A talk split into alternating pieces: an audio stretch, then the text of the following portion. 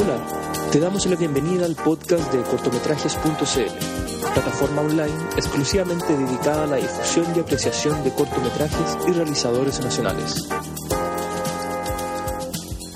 Hola a todos, todas y todes, bienvenidos a nuestro segundo capítulo del podcast corto. Mi nombre es Pamela Gómez, yo represento al equipo de cortometrajes.cl el día de hoy tengo el agrado de presentarles un invitado muy especial. Eh, su nombre es Alberto Bles. Él es trabajador social de profesión, director de la carrera de trabajo social de la Universidad de las Américas. Me detengo aquí para, para que nos pueda saludar. Alberto, ¿cómo estás? Bien, bien, Pamela. Muchas gracias por la invitación.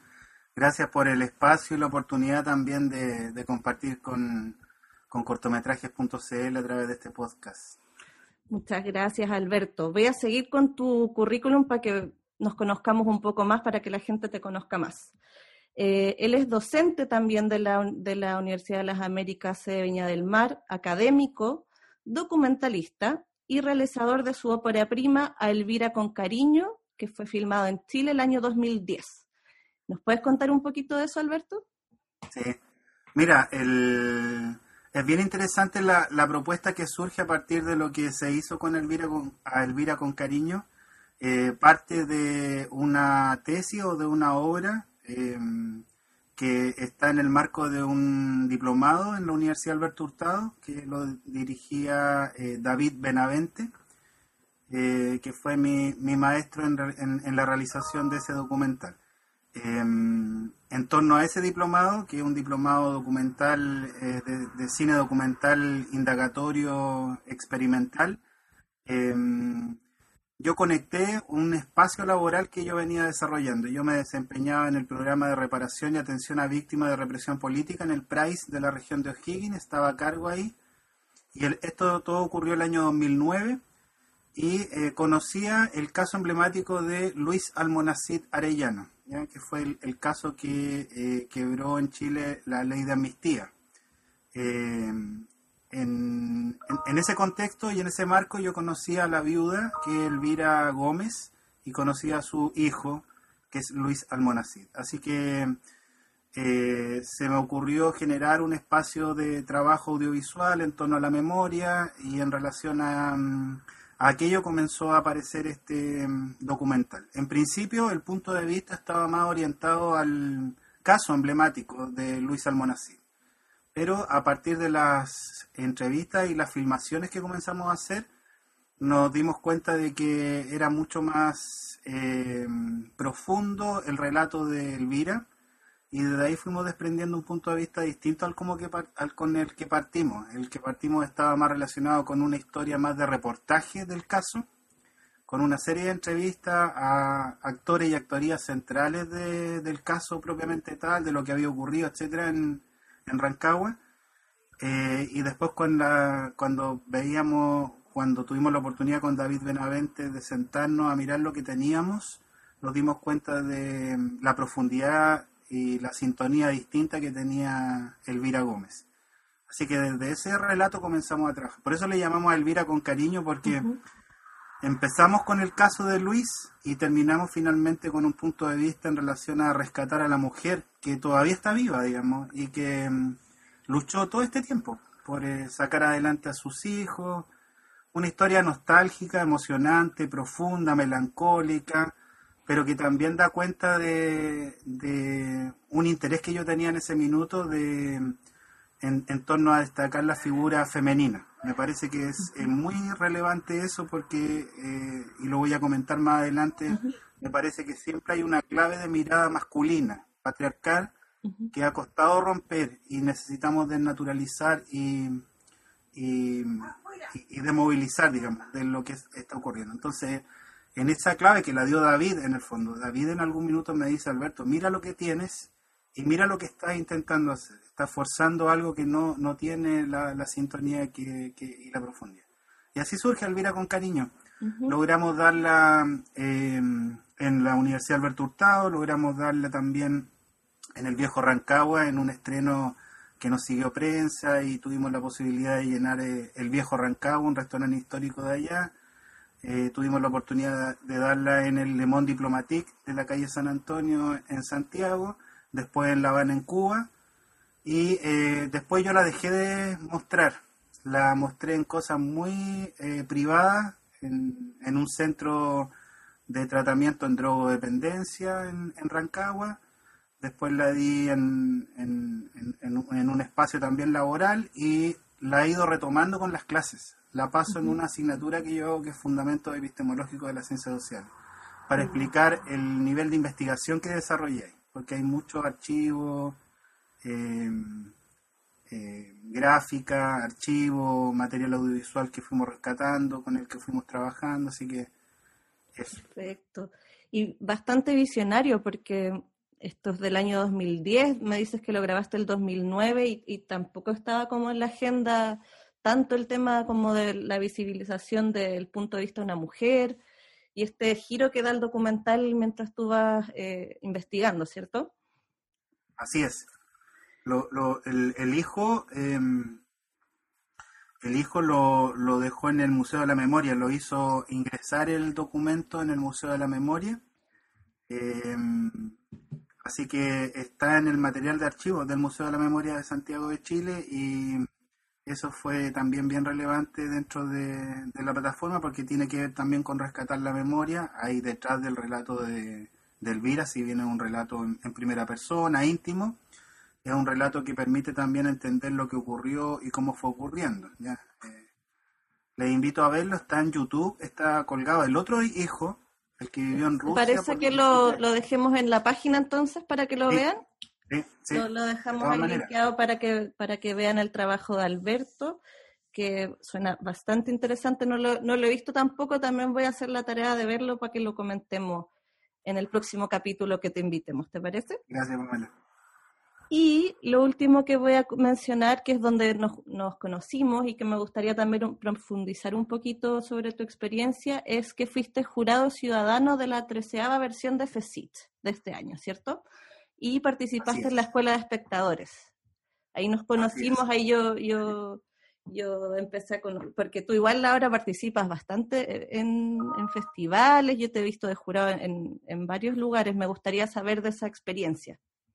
Oye, súper interesante fue la, bueno, primero partir en, en, la escuela. Yo había postulado, fíjate, en las cosas de la pandemia, había postulado a Pamela anteriormente a, la escuela y por cuestión de mm, agenda, en realidad, por cuestión de tiempo, no había logrado poder em, participar eh, de lleno. Creo que en, alguna oportunidad fui a, ver algunos de parte del, festival, fui a ver eh, películas, pero y, había postulado a la escuela y creo que había quedado seleccionado al menos en una oportunidad y debo haber postulado en dos anteriores. Y ahora postulé, que la pandemia también me dio esta posibilidad porque era mm, virtual, así que logré agendar bien y, dedicarme, digamos, al, a la escuela espectadora. Aprendí muchísimo, me fue muy grato participar y desde ahí surge esta posibilidad de poder participar como jurado ciudadano.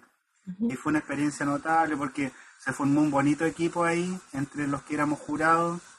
Em, se siguen escribiendo ahí en el WhatsApp, yo vi. Estamos en el grupo y, y se siguen mandando noticias. Así es.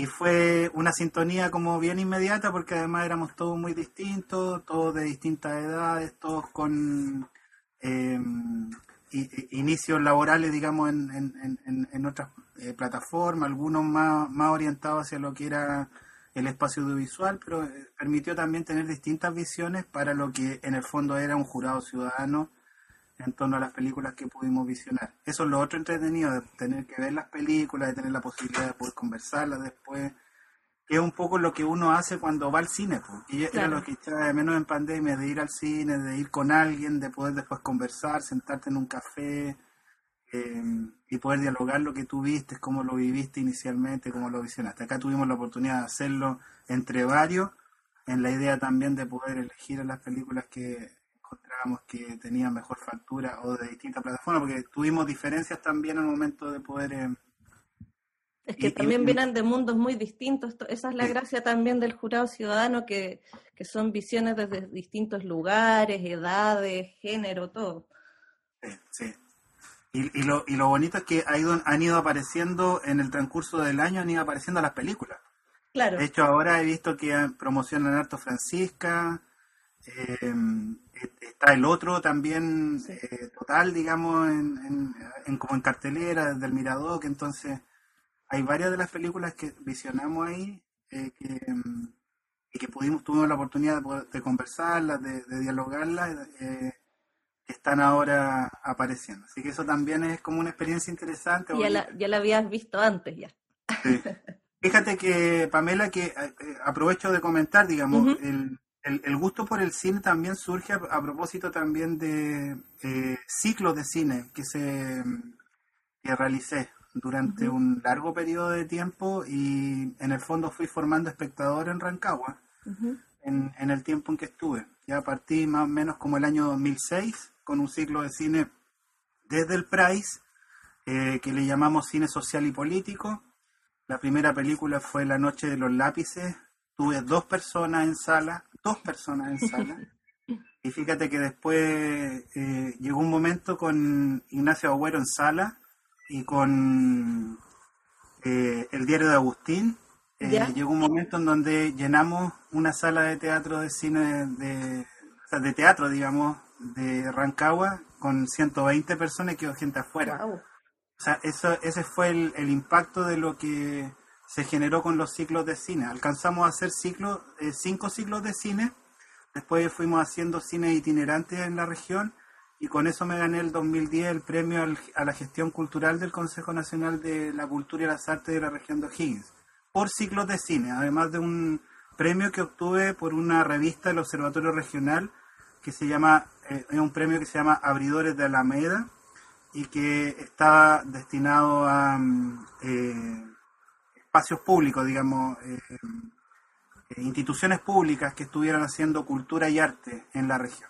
Como esto surgía desde el PRAIS, lo sintonizamos a través del Servicio de Salud Higgins, la sala que disponíamos todos los días miércoles en la tarde era la sala MEL de la Dirección de Salud, así que se hizo como un espacio y fue cubierto también por los medios, así que se hizo un espacio bonito en principio, como te digo, películas que yo veía y que las mostraba, pero después empecé a conocer a los documentalistas.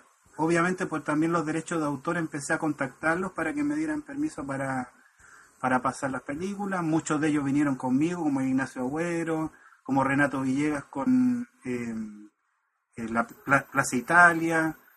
Eh, Así que lo fui conociendo. De hecho, Sebastián Moreno me dio la autorización para partir a abrir uno de los ciclos con la ciudad de los fotógrafos.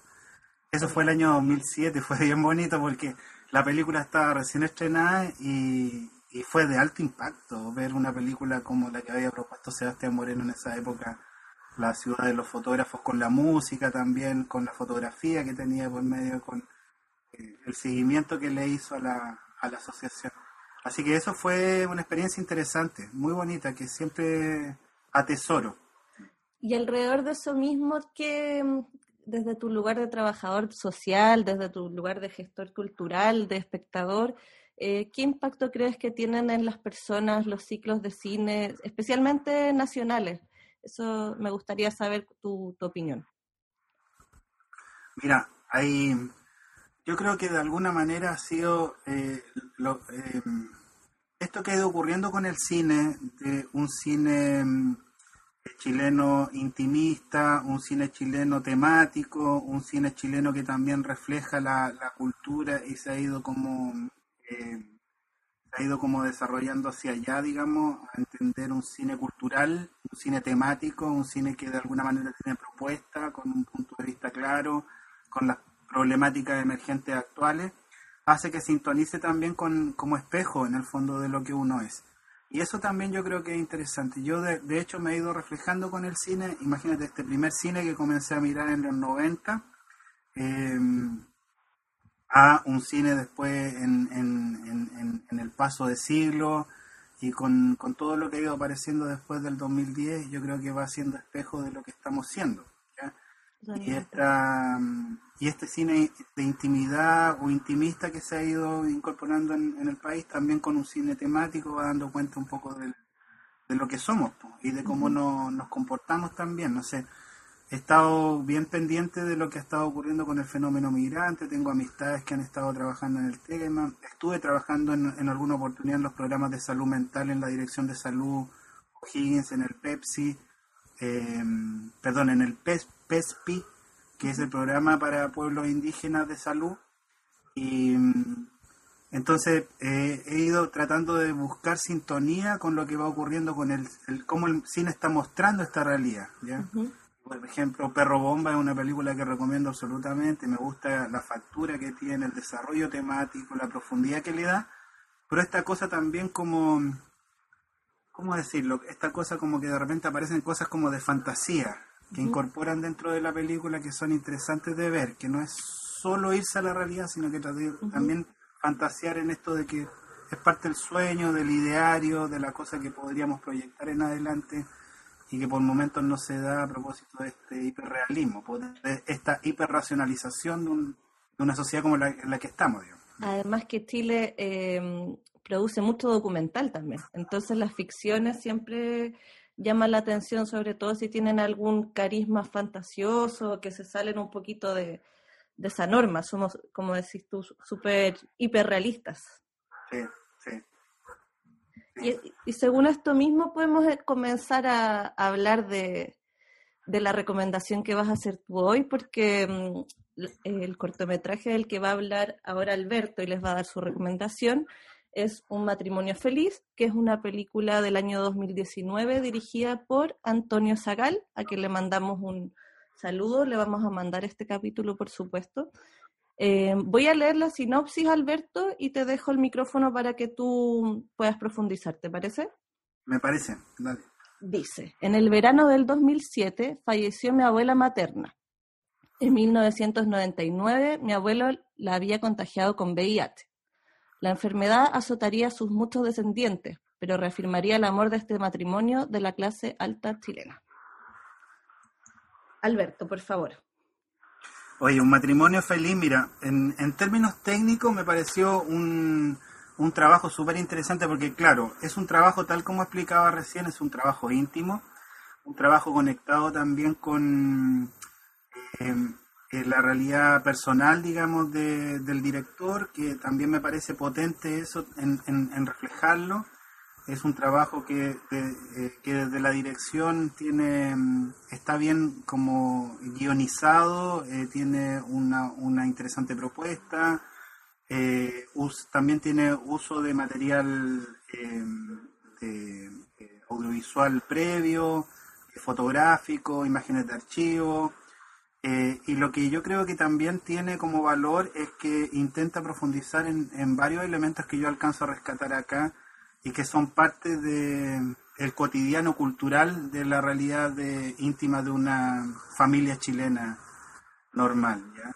Em, y, eso me parece bien interesante. Me parece, como te digo, de factura muy bien hecho. además, una tesis de, salida de un de su director en, de la Escuela de Cine de Chile.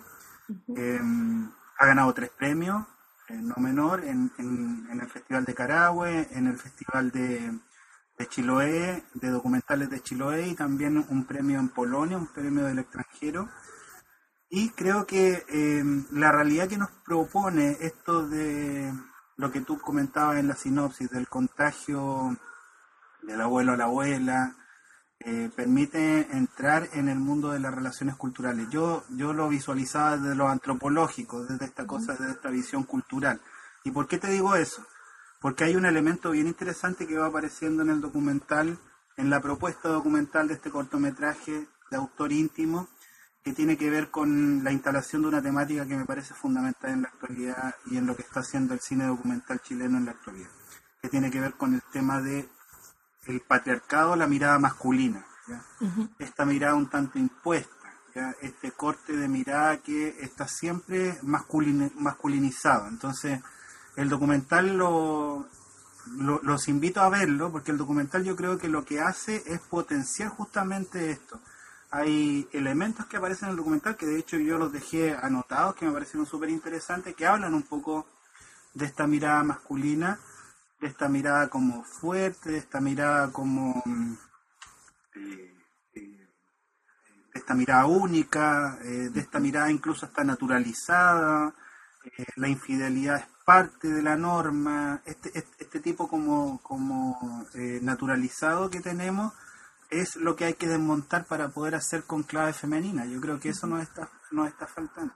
De hecho, me llamaba, me ha gustado mucho esto de que eh, muchos eh, constituyentes hablan de, que Jaime Baza habla, por ejemplo, en clave eh, femenina. En nosotras. Mm, también hay una mayoría. es algo que pasa desde que unas niñas, a mí también me pasa eso con lo del Jaime Baza, que de repente yo estaba en cursos en que éramos 20 niñas y 8 niños y nos decían usted como en masculino general y éramos más. Eh, es bueno esa reivindicación de a poquito de, esos espacios, ¿o no? Sí, sí, y yo, yo, yo lo veo acá, digamos, en el, en el documental. Yo creo que él trata de proyectar ciertas formas de entender que están naturalizadas y que están en clave patriarcal, digamos, que hay que de alguna manera desmontar. Yo creo que ese es un primer gran análisis que mm. permita hacer un matrimonio feliz. Es interesante también que eh, es interesante también esto de entender eh, la película, o sea, el, título de la película, Un matrimonio feliz. ¿Qué vendría siendo la felicidad? ¿Cómo mm. podríamos de alguna manera definirla? ¿Buscamos la felicidad finalmente? ¿Qué es la felicidad? Eh, ¿Qué es lo que hay detrás? Que es una pregunta que yo siempre le hago a mis estudiantes. Y detrás de eso hay una clave interesante que tiene que ver con el amor. Y como cuesta tanto definir el amor, el amor no se da solamente en un acto, digamos, en, el besarse, en el acariciarse, etcétera. Incluso al estar cómodo con alguien sino que se da en cuestiones como las que ustedes van a poder apreciar en este documental. este documental muestra el amor en su real dimensión. Por eso es que en el fondo yo creo que es acertado un matrimonio feliz. Yo creo que esa felicidad, ese amor que está detrás, que está incorporado y que ustedes la van a ver en muchas claves en el documental, es bastante probable de lo que nosotros podríamos llegar a pensar que podría llegar a ser amor no tiene no se traduce en la cantidad de besos que le doy en el día a una persona o la cantidad de caricias que le doy o incluso el estar bien con una mm. persona. Porque aquí estamos hablando de dos personas adultas mayores contagiadas con una cantidad importante de familia, porque eran, era, una familia numerosa, tuvieron cinco hijos, después tuvieron trece nietos, etcétera. Fue una familia muy numerosa. De hecho, el autor es nieto de, sí sobre eso mismo, Alberto, te quería preguntar, ¿qué te parece esta, porque eh, Antonio no sé precisamente qué edad tiene, pero sé que es un realizador joven, eh, ¿qué te parece esta como apertura que tiene esta generación o estas últimas generaciones respecto a este espacio íntimo? O sea, me parece, me parece súper potente porque lo que termina siendo es que instala cuestiones que eh, en lo normal en, en, lo natural em, es, parte como del cotidiano. Yo te voy a poner un ejemplo para explicarte que, traduje yo en clave audiovisual lo que quiso proponer Antonio y que me parece súper interesante, y que me parece súper interesante la pregunta tuya también porque habla de estas nuevas generaciones que están atreviéndose a develar cuestiones que antes no ocurrían.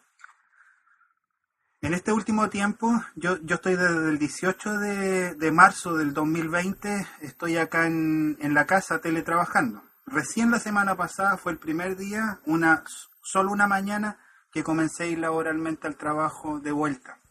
Piensa que pasaron un año y seis meses aproximadamente donde estuve teletrabajando.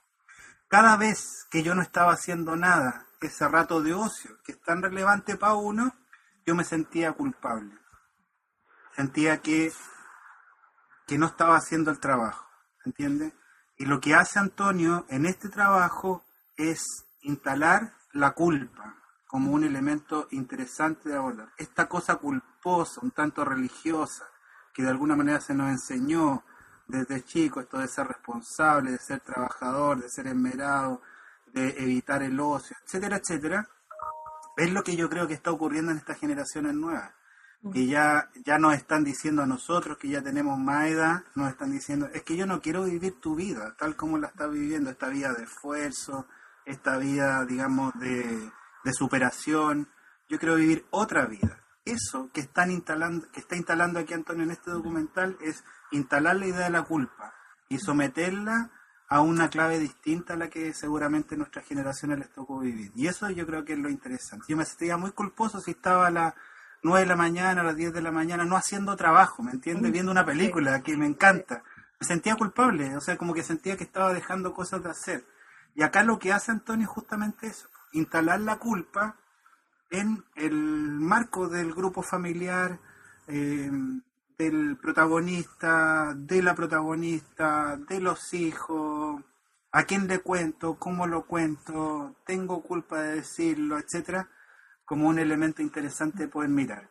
Y lo otro, el remordimiento, eh, que surge también de la culpa y que tiene que ver cómo, cómo afronto esto que, que genere. Por, último, el perdón.